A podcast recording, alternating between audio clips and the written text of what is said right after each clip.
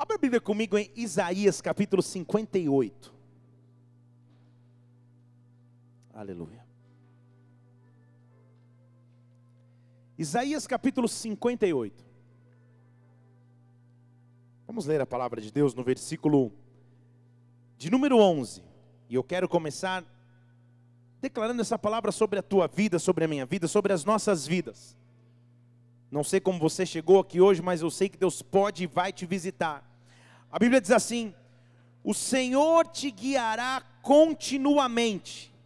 Deixa eu falar de novo. O Senhor te guiará continuamente, fartará a tua alma em lugares áridos, secos, fortificará os teus ossos, e serás como um jardim regado, como um manancial cujas águas não faltam o Senhor te guiará continuamente, fartará a tua alma em lugares secos, fortificará os teus ossos e serás como um jardim regado, como um manancial cujas águas nunca faltam. Vamos orar. Pai, nós estamos em tua presença nessa noite, meu Deus.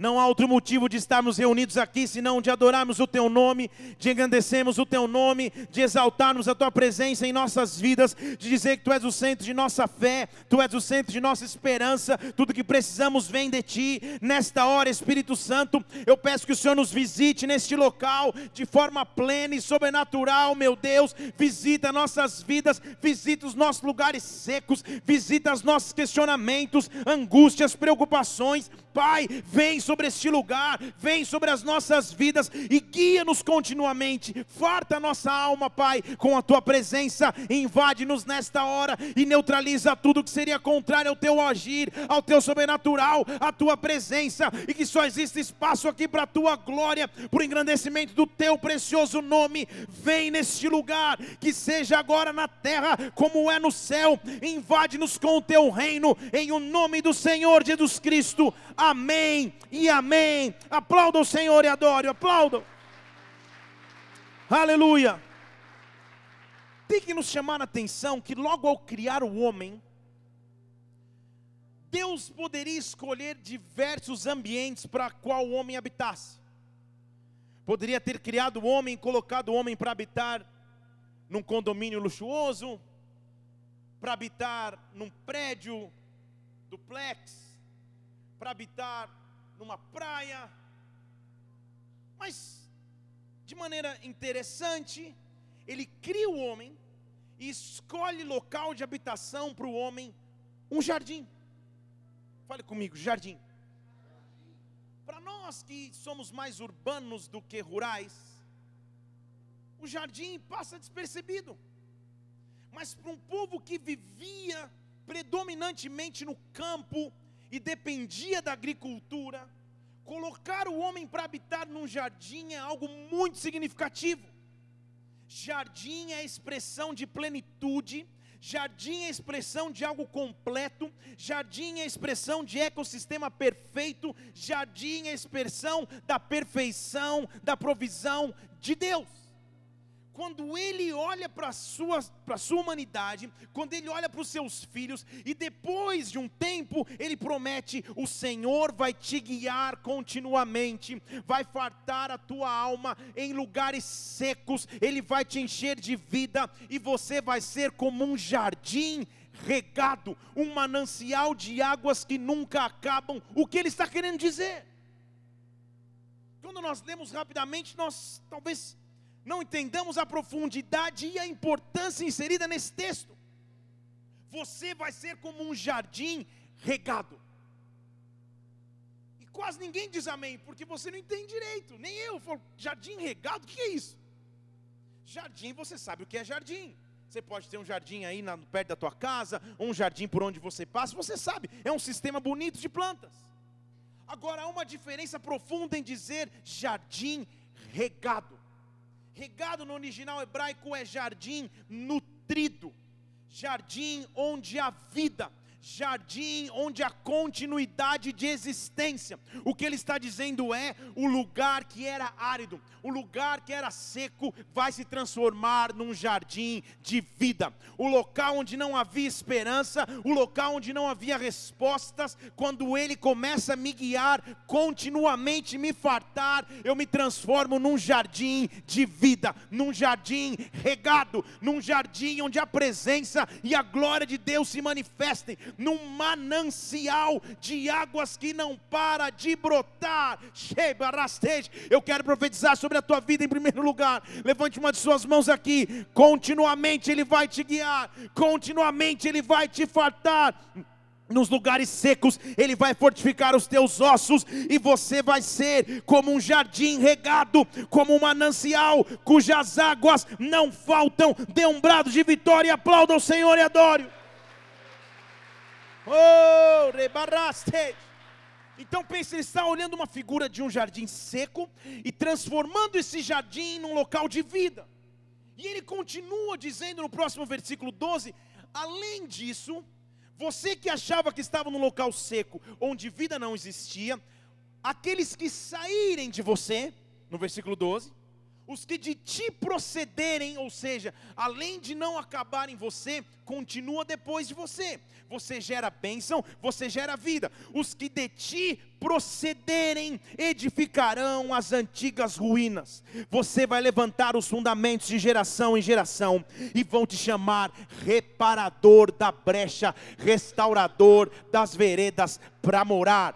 Restaurador de brechas é aquele que conserta o que estava caindo, conserta o que estava quebrando, conserta o que estava se destruindo. Quando ele começa a me guiar continuamente, eu sou como um jardim regado. Já que estamos falando de todo local que ele escolhe para os seus filhos, por que ele escolheria um jardim? Por que, que ele, ao criar o homem, escolhe um jardim? Abra em Gênesis capítulo 2. Se você não achou Isaías, é uma grande chance de você se redimir encontrando Gênesis capítulo 2. Gênesis capítulo 2 versículo 8. Estamos no momento da criação do homem, da criação da humanidade, e diz que o Senhor plantou no jardim, perdão, o Senhor Deus plantou um jardim chamado Éden, Gênesis 2:8, um jardim do lado oriental, e pôs ali o homem que tinha formado. O Senhor fez brotar da terra toda árvore agradável à vista, boa para comer, árvore da vida no meio do jardim, árvore do conhecimento do bem e do mal. O local que ele escolhe para o homem habitar era um jardim. Você sabe comigo que esse jardim tinha o um nome, era o jardim do. Eu mesmo já disse, Éden. Éden, em hebraico, literalmente significa prazer, desfrute, abundância. Então Deus cria um jardim que se chama abundância, desfrutar, des, deleite, prazer. Quando Deus cria algo, Ele cria algo que é prazeroso, Ele cria algo que eu consigo habitar. E além disso, ele faz uma observação no versículo 10: do jardim brotavam quatro braços. Esses quatro braços não dá tempo de pregar sobre isso, mas qualquer dia eu prego especificamente sobre os quatro braços do Éden mas esses quatro braços representam a plenitude de Deus. Assim como quatro são os pontos cardeais, assim como em Zacarias eu falo vento que vem dos quatro cantos. Quando eu falo de quatro, eu estou dizendo Deus fez algo completo. Quando Deus cria um ambiente novo para que eu habite, esse ambiente é completo. Quando Deus cria uma nova oportunidade, quando Deus cria um novo cenário, quando Deus cria algo de onde não existia, o que ele cria é completo. O sistema do Éden era um sistema de prazer, de deleite, de desfrute. Quando Deus cria algo novo para que eu habite, quando Ele cria algo novo para que eu me deleite, Ele cria sabendo que me faltava. Por isso que Ele disse que lá na casa do Pai tem moradas, Ele ia preparar lugar. Ele está fazendo, é óbvio, referência ao céu, mas Ele é o Deus capaz de nos preparar morada, de nos preparar lugar, de nos preparar jardins. O Éden tinha algumas características. A primeira característica de algo que Deus cria é que no Éden a provisão já estava garantida. Deixa eu falar de novo para alguém dizer amém. No Éden a provisão já estava garantida. Aleluia. Quando Deus cria algo, a provisão está garantida. Em Gênesis capítulo 2, versículo 6. Olha o que a Bíblia diz. Um vapor, Gênesis 6. Um vapor, porém, subia da terra, e esse vapor regava toda a face da terra. Estão comigo aqui ou não? O próprio vapor que subia da terra regava a própria terra. Era um sistema de produtividade automático. A provisão acontecia automaticamente. Quando eu entro no jardim preparado por Deus, me entenda, a provisão, o que eu necessito, o que é necessário, brota automaticamente. No sistema do Éden era perfeito. Saía um vapor da terra que regava a própria terra. No Éden o acesso a Deus era ilimitado dioturnamente, pelo menos na viração do dia, uma vez ao dia, o homem se encontrava com Deus face a face, era um ambiente perfeito. Mas você sabe comigo que o homem e a mulher cometeram erros que os tiraram do Éden. Você conhece a história? A Bíblia diz em Gênesis 3, 23, que o Senhor Deus o lançou para fora do jardim. Põe lá Gênesis 3, 23. Isso. O Senhor Deus o lançou para fora do jardim do Éden. Para quê? Para lavrar a terra de que fora tomado. Estão comigo aqui?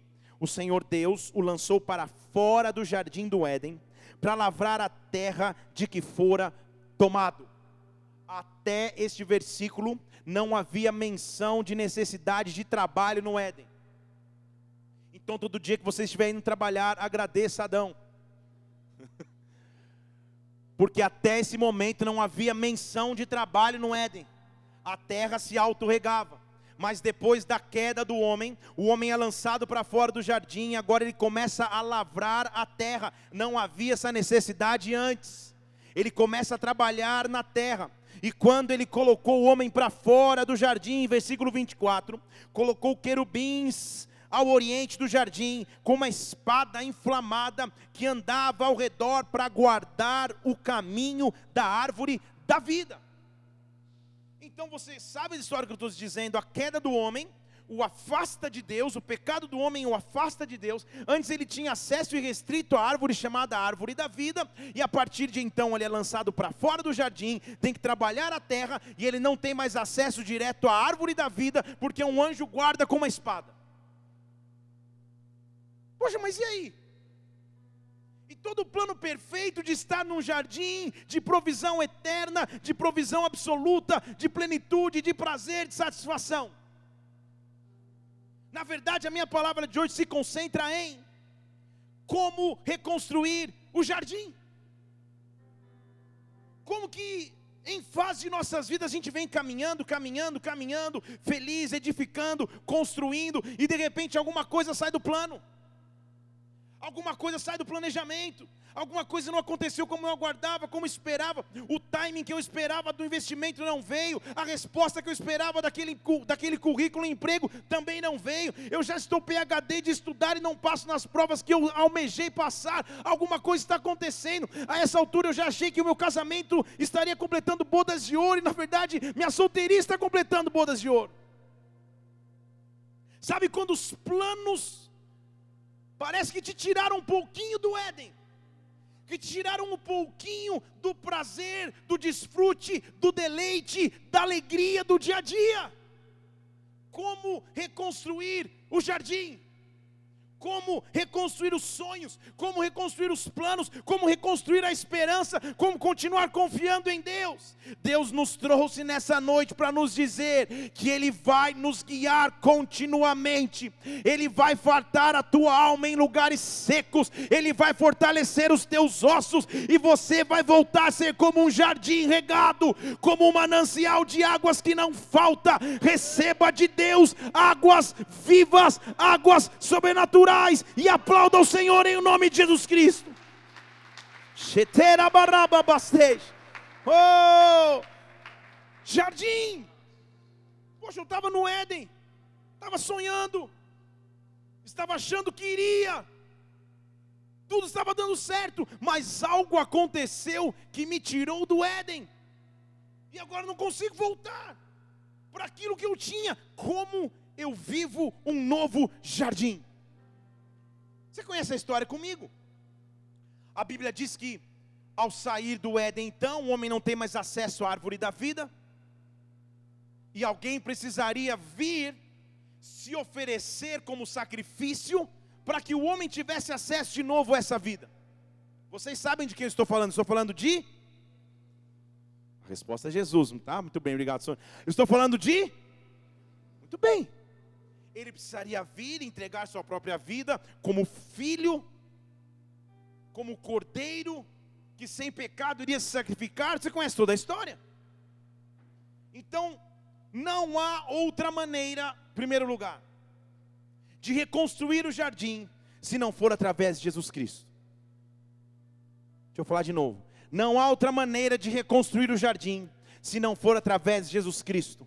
Ele é a única esperança, Ele é a única opção, Ele é o único caminho. Não há como não ter intimidade, comunhão, relacionamento com o próprio Jesus Cristo e tentar reconstruir áreas que agora estão secas, que agora estão áridas, que agora estão enfraquecidas. O primeiro caminho, a primeira decisão é: eu preciso de Jesus Cristo integralmente na minha vida. Ele é o caminho que eu tenho que seguir, Ele é a rota que eu tenho que trilhar para reconstruir o que está caído, para reconstruir o jardim, para ter prazer de novo em algumas áreas da minha vida, tem que ser através de Jesus Cristo.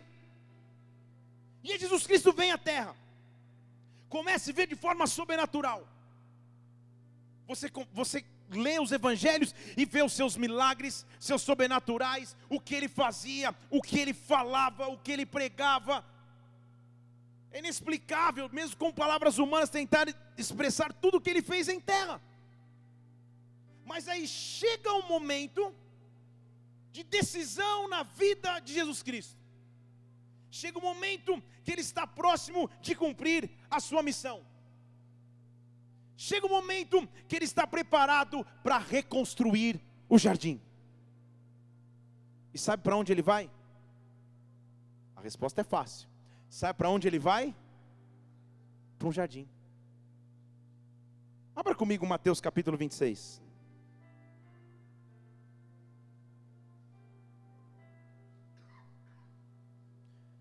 Eu quero falar rapidamente nessa noite como reconstruir o jardim. Não pensando no Éden que já foi, não pensando nas coisas que você perdeu, mas olhando à frente, naquilo que Deus tem para o futuro, olhando à frente na trajetória que Deus ainda tem. Jesus Cristo vem à terra, ele estava vendo o momento mais difícil da, da, da sua trajetória em terra, sem dúvida. Ele já tinha ressuscitado mortos, já tinha feito paralítico andar, já tinha, já tinha ressuscitado a menina que havia morrido, curado a mulher com fluxo de sangue, tudo já tinha acontecido na sua história, multiplicado pães e peixes, andado sobre as águas, ressuscitado Lázaro, nada era mais importante do que esse momento. E nesse momento, Mateus capítulo 26, versículo 36. Sabe o que Jesus faz? Ele vai para um jardim. A Bíblia diz assim: então Jesus Cristo chegou num local chamado Getsemane e disse aos seus discípulos: sentem-se aqui, porque eu vou ali orar. Sabe o que é Getsemane? É um jardim. É um famoso jardim nas cercanias de Israel, chamado de Jardim do Getsemane. Há momentos em nossa história onde eu saio do Éden e o próximo passo é passar pelo jardim chamado Getsemane. Diga glória a Deus. Diga glória a Deus mais uma vez. Porque Jesus fez esse padrão. Perceba que quando ele vem à terra, sua primeira tentação é recriar o Éden. Deixa eu ir profundo aqui, para vocês junto comigo. Põe o óculos 3D aí, aperta o cinto. A primeira tentação, quando ele vai para o deserto, Satanás tenta fazer com que ele recrie o Éden, o prazer. Transforma a pedra em pão e come. Pula daqui e, e você vai viver. Eu te dou todas as riquezas. Viva pelo prazer natural. Só que ele escolhe negar o Éden para ir para o Getsemane. Porque ele não queria memória do passado, mas queria construir um futuro. Então ele entra num jardim chamado Getsemane. E deixa eu dizer algo aqui: o Getsemane é inevitável para aquele que está reconstruindo jardins. E glória a Deus você disse aleluia. Mas sabe o que significa Getsemane? No grego do Novo Testamento? prensa do azeite. Getsemane era um local de grandes pedras e o azeite era produzido soltando-se as grandes pedras em cima das azeitonas, das oliveiras, dos ramos de oliva. E ao serem pressionados, ao serem esmagados, ao serem amassados, se produzia um suco, que é o azeite. Então que troca. Sair do Éden e estou no Getsemane. Qual é o teu Getsemane? Qual área você está sendo pressionado demais? Qual área você está sofrendo demais até? Com saudade do prazer que vivia no Éden, mas que não te trazia plenitude, que não te trazia salvação, que o Éden, o acesso à árvore da vida estava interrompido. Há necessidade de se passar por um Getsemane há necessidade de se passar por algumas provas, por algumas dificuldades, mas o Getsemane está planejado pelo Pai, está planejado por Deus. O Getsemane faz parte da reconstrução que Deus tem para a minha vida. No Getsemane, talvez a alegria não seja completa, talvez as respostas não estejam completas, talvez nem tudo faça sentido, mas eu me apresento para viver num jardim novo com Deus. E lá vem Jesus Cristo no Getsemane. Ele fala para os discípulos: Ó, fica aqui que eu vou orar. Eu subi com vocês até aqui, agora é a hora de eu ir sozinho. Eu vou ali orar e já volto. Fica aqui atento. Getsemane é um lugar às vezes de solidão. Estão comigo? Não é um lugar de muitos tapinhas nas costas, de muitos abraços, mas é um jardim. E se é um jardim, é local que Deus pode trazer vida de novo. É um local que Deus pode trazer vida de novo. Feche seus olhos só um instante. Deus está trazendo vida novamente. Deus está trazendo vida novamente. Algumas pessoas saíram do Éden. E talvez não tenham percebido que esse é o teu Getsemane que chegou um tempo de Getsemane, mas Deus está preparando. O resultado do Getsemane é um óleo, o resultado do Getsemane é a nova unção, o resultado desse jardim é uma nova autoridade em Deus, mas passa por esse novo jardim, passa por esse novo jardim. Qual é o teu Getsemane? Ministerial, individual, financeiro, sentimental. Se apresenta para passar por esse jardim, porque faz parte da reconstrução que Deus tem. Eu não quero o prazer do Éden, eu não quero o prazer mundano do Éden, eu quero o compromisso do Getsemane com meu Deus. Oh, aí, olhe para mim. Ele pega os seus os mais próximos, aqueles que ele mais gostava, Versículo 37 diz que ele pega Pedro e os dois filhos de Zebedeu. E ele começa a se entristecer, se angustiar muito. Não é fácil passar pelo Getsemane. Não é fácil passar por esse jardim. Então, ele lhes disse: Minha alma está cheia. Pode ir lá no outro. Isso, minha alma está triste até a morte. Fique aqui, vigiem comigo. E foi um pouco mais adiante. E agora eu quero te mostrar qual é a fase do Getsemane. Que você tem que estar pronto para dizer. Está comigo aqui? Diga amém. Está comigo aqui? Diga amém. Quer ir para casa? Diga aleluia. Ou oh, tem um que quer, já vamos, calma. Indo um pouco mais para frente. Ele se prostra. Porque ele está no Getsemane. Ele diz: Pai, se for possível que esse cálice passe de mim. Mas que não seja como eu quero, que seja feita a tua vontade, que seja feita a tua vontade, que seja feita tua vontade. Será que você pode levantar suas mãos e dizer, Senhor, que seja feita a tua vontade, que seja feita a tua vontade. Na tua mão coloco os meus sonhos, na tua mão coloco o meu destino profético, na tua mão coloco os meus planejamentos, na tua mão coloco minha própria vida. Eu passo pelo Getsemane adorando a Deus, dizendo que seja feita a tua vontade. Áreas da minha vida estão sendo pressionadas como azeite, pressionadas como Getsemane Getsemane, mas algo novo Deus está brotando em mim. Pai, que seja feita a tua vontade. Dê um brado de vitória, aplauda o Senhor. Rei. Oh! Você comigo lembra lá que ele está de joelhos nesse jardim, falando, Pai, que seja feita a tua vontade, não como eu quero, como o Senhor quer. Olha o versículo 40. Voltando os dois discípulos, achou dormindo. Falou: Não é possível que vocês estão dormindo. Será que vocês não puderam vigiar nenhuma hora? Getsemane é um lugar de passar com Deus. Estão comigo ou não? Com Deus. Talvez eu te trouxe aqui hoje pela primeira vez. Ou não. Você já veio tantas vezes aqui. Só para dizer que Ele conhece o teu Getsemane. Que Ele conhece o teu Getsemane. Mas eu vou te contar uma novidade hoje à noite aqui. Shabastej.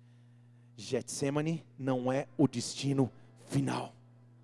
Deixa eu falar de novo. Getsemane não é o destino final. Não acaba no Getsemane, começa no Getsemane. Não morre no Getsemane, mas nasce no Getsemane. Ele estava de joelho num jardim. Não havia pompa e circunstância do Éden. Não havia a alegria e a provisão do Éden. Pelo contrário, havia angústia, desesperança e a dor do Getsemane. Mas algo novo estava nascendo ali, como algo novo está nascendo na sua vida aqui nesta noite, como algo novo está nascendo sobre ti hoje. Eu sei o Getsemane que você atravessa, eu sei o Getsemane que você passa,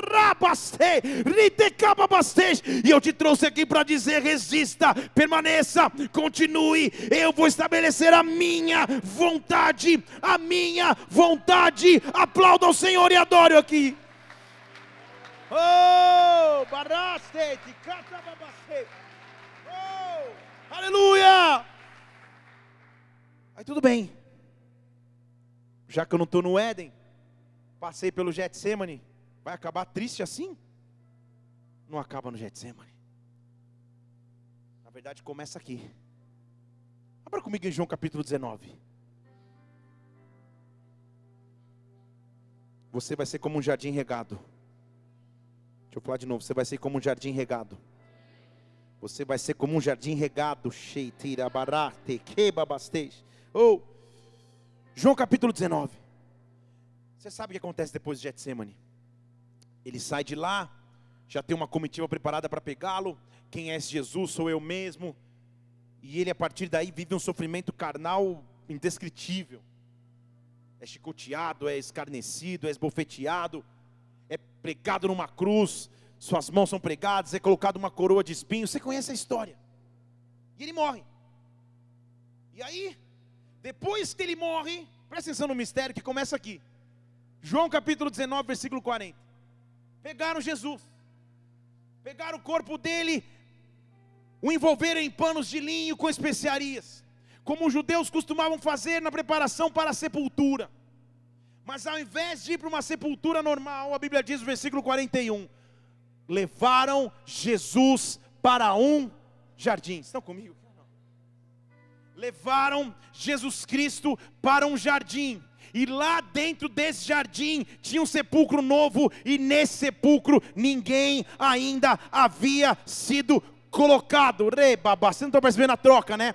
Eu saí do Éden Passei pelo Getsemane, mas meu destino final era um jardim novo.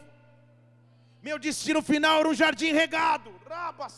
Meu destino final é ser um manancial cujas águas não faltam. O jardim recebe a morte, mas só recebe a morte porque jardim é local de ressurreição, jardim é local de ressurreição e vida. O meu Salvador e o teu Salvador entrou no jardim morto, mas sairia do jardim vivo, ressurreto, conquistando a chave da morte. Eu quero que você nessa noite entenda: no teu jardim onde iria acontecer morte, Deus está manifestando ressurreição e vida, ressurreição e vida, ressurreição e vida, porque eu neguei o prazer do Éden, porque eu atravessei o Getsemane, eu posso chegar no jardim chamado ressurreição. Dê um brado de vitória e aplaudo aqui nesse lugar. Oh! Oh! E sabe o que ele fez? Ele preparou o jardim. Podemos um pouquinho mais fundo aqui ou não? João capítulo 20, eu acho que é o versículo 14. Tem uma mulher no jardim. Põe lá, João 20, 14. Esse aí não estava na lista aí, né? João 20, isso. Põe o 13 antes. Então, ela chorando lá no jardim, porque ela tinha acabado de chegar viu o sepulcro vazio e estava, ah, não sei onde colocar o meu Senhor. Você conhece essa história? E aí, versículo 14, estava alguém falando com ela, daqui a pouco ela se volta para trás e ali estava Jesus de pé. Aonde? Em que lugar? No jardim. Ele estava ali de pé, mas ela não conseguia entender que era Jesus. Agora, olha, olha o mistério do versículo 15. Ele falou: Mulher, por que você chora? O que você está procurando? Ela pensou que ele fosse o quê? Ela pensou que ele fosse o quê? Jardineiro é quem prepara. Jardineiro é quem prepara o jardim. Por que ela pensou que ele era jardineiro? Porque ele estava sujo de mexer no jardim. Você vai ser como um jardim regado. Você vai ser como um jardim regado. Aquele que ressuscitou, ressuscitou para preparar o jardim. Para basteste, caba basteste, como ele havia preparado o Éden agora Ele está preparando o local de ressurreição, agora Ele está preparando o cenário de ressurreição. Ela olha, não reconhece Jesus, porque não era o mesmo Jesus que havia sofrido na cruz, não era o Jesus cheio de sangue, já era um Jesus ressurreto, aquele que havia conquistado a vida, e ele estava mexendo no jardim, ele estava sujo de terra do jardim, ele estava trabalhando o jardim, Shei Barastej, eu vou ser como um jardim regado, dê um brado de vitória, aplauda o Senhor aqui neste lugar. Ele está preparando o jardim. Ele está preparando o jardim. Oh. A gente conhecia como carpinteiro. Agora jardineiro é nova. Ele está preparando o jardim. Você vai ser como um jardim regado, como um manancial cujas águas não faltam.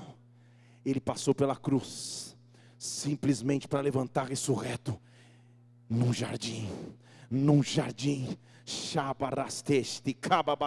E lá no jardim, eu começo a ver dele o que ele conquistou para mim.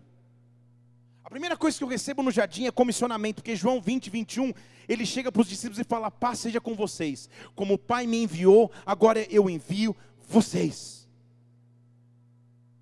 E no jardim ele faz o ápice da restauração. Estão comigo? Estamos tá, tá, tá, juntos aí? Porque no versículo 22 ele entra lá e, e chega para os seus discípulos e fala assim: discípulos, agora recebam o Espírito Santo. E faz. Estão comigo ou não? Por que, que ele soprou? Para fazer um friozinho? Fazer uma cena? Ele soprou porque ele estava reconstruindo o Éden. Só que o Éden perfeito. Porque lá no Éden, quando meu Deus criou o homem de barro, para dar vida ao homem, sabe o que, ele fez? Soprou. E o homem passou a ser alma vivente. Só que agora o meu Cristo, quando volta, ressuscita e agora sopra só que não para criar mais alma com vida, mas espírito vivificante. Agora, quando eu morro, o meu corpo vai para a terra, mas o espírito volta para o Deus que o deu. Ele construiu o jardim perfeito. Eu sou como um jardim regado, como um manancial, cujas águas não faltam, cujas águas não faltam, cujas águas não faltam. Onde eu preciso de vida, Ele vai me invadir com vida. Mas, pastor, algo não está batendo aí. Porque o que aconteceu de mais importante que me afastava do Éden, a gente leu no começo, que ele afasta o homem do Éden, e você lembra que ele coloca um anjo guardando o caminho da árvore da vida com uma espada flamejante? Não dá para passar. Não é qualquer segurança, é um anjo com uma espada. Aí sabe como a Bíblia termina? O último capítulo da Bíblia é Apocalipse 22. E olha o que a Bíblia diz lá em Apocalipse 22. Põe na tela também. Texto novo aí. Apocalipse 22, 1. Olha o que a Bíblia está dizendo, presta atenção. Apocalipse capítulo 22, versículo 1. 1. One. Uno. Eu vi um novo céu e uma nova terra. Isso, ah não, ah, estava no 21, né? E mostrou-me o rio de água da vida, claro como cristal. Presta atenção, a visão que, que, que o apóstolo João está tendo. Eu vi um rio de água da vida, claro como cristal. E esse rio fluía, procedia do trono de Deus e também saía do cordeiro. Então um rio saía do cordeiro, é isso que a Bíblia está dizendo? É óbvio que é isso, porque quando Jesus Cristo foi perfurado na lateral, na cruz, saiu da lateral dele sangue e água. Estão comigo? Então o rio fluiu do cordeiro desde a cruz. Então há um rio fluindo do cordeiro. Para quê? Põe o versículo 2. No meio da praça, dos lados do rio, estava a árvore da vida. Estava a árvore da vida. Essa árvore produz doze frutos, cada fruto no mês. As folhas da árvore são a cura para as nações. Põe lá o versículo 3 ali não haverá mais maldição. Nela está o trono de Deus e o cordeiro, e os seus servos o servirão. Versículo 4. E verão a sua face, nas suas frontes estará o seu nome. Versículo 5. E ali não haverá mais noite, não haverá mais necessidade de luz, nem de luz do sol, porque o Senhor vai trazer luz e eles vão reinar pelos séculos dos séculos. É mais um versículo. E disse-me: Essas palavras são verdadeiras e fiéis. O Senhor Deus enviou o seu anjo para mostrar o que vai acontecer. Versículo 7. Eis que eu venho cedo, bem-aventurado aquele que guarda as palavras desse livro. Vai indo. Se você tiver, já ouvi essas coisas, quando eu ouvi, me prostrei para adorar. Vai no 9, vamos, vamos indo. Mas ele disse: Não, olhe não, olhe os profetas, adora a Deus, não adora a mim. Põe no 10. Então ele disse: Não cele essas palavras desse livro, está chegando o tempo. Versículo 11. Quem é injusto faz justiça. Ele começa a falar: Quem é santo, que santifique mais ainda, porque está chegando o tempo. Versículo 12, vai indo. Eis que eu venho cedo, comigo está minha recompensa, eu posso retribuir cada um segundo a sua obra, segundo a sua confissão, naquele cordeiro que flui do trono de Deus. Xeribarastes, perceba que está faltando uma coisa aí. Onde foi parar o anjo que guardava a árvore? Não está mais lá. Vocês estão comigo não? Por isso, quando eu conheço o cordeiro, eu tenho acesso à árvore da vida, vida eterna. O caminho para a árvore da vida passa pelo rio que flui do trono e do cordeiro.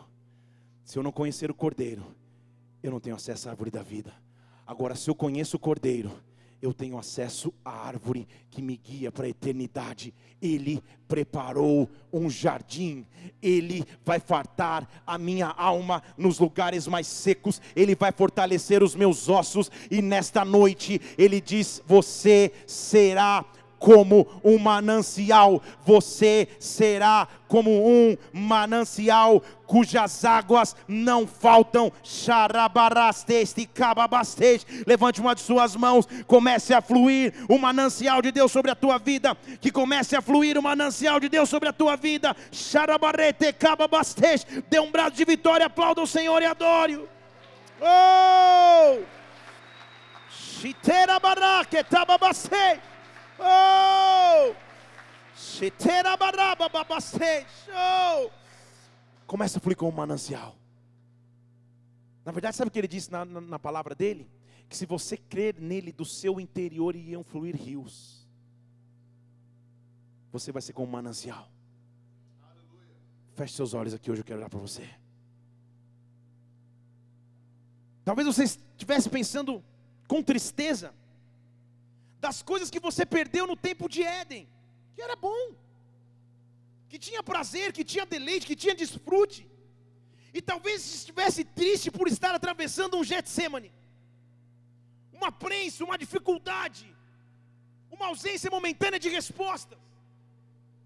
Mas o que Deus na verdade quer é te conduzir para o jardim da ressurreição, é te conduzir para o jardim onde a morte se transforma em vida é te conduzir para a cruz de Cristo, porque através da cruz de Cristo você encontra a ressurreição, você encontra a resposta, e na cruz ele te transforma num manancial, num jardim regado, num jardim regado. Ao ressuscitar, ele parecia um jardineiro, alguém que veio para cuidar do jardim, alguém que veio para reconstruir a minha história. Espírito Santo, o Senhor nos trouxe aqui nesta noite, o Senhor nos trouxe aqui nesta nesta noite, para que de maneira sobrenatural o Senhor nos visite. Visita-nos no nosso jardim, visita-nos no meio do Getsemane, visita-nos no meio do Éden, nos faz abrir mão daquilo que roubava a tua glória, mas o que nós queremos é viver por ti e para ti. O que nós precisamos é viver a tua ressurreição, Pai. Eu não conheço a história dos teus filhos que aqui está nesta noite, mas o que eu sei é que tu és a ressurreição e vida que precisamos. Santo Espírito de Deus, nós nos apresentamos a Ti agora. Cada vida que está aqui se apresenta a Deus agora. Nós vamos começar a adorar a Deus. Adore-o no meio do Getsemane, adore no meio da dificuldade, adore no meio da ausência de respostas, porque Deus está te mudando de jardim.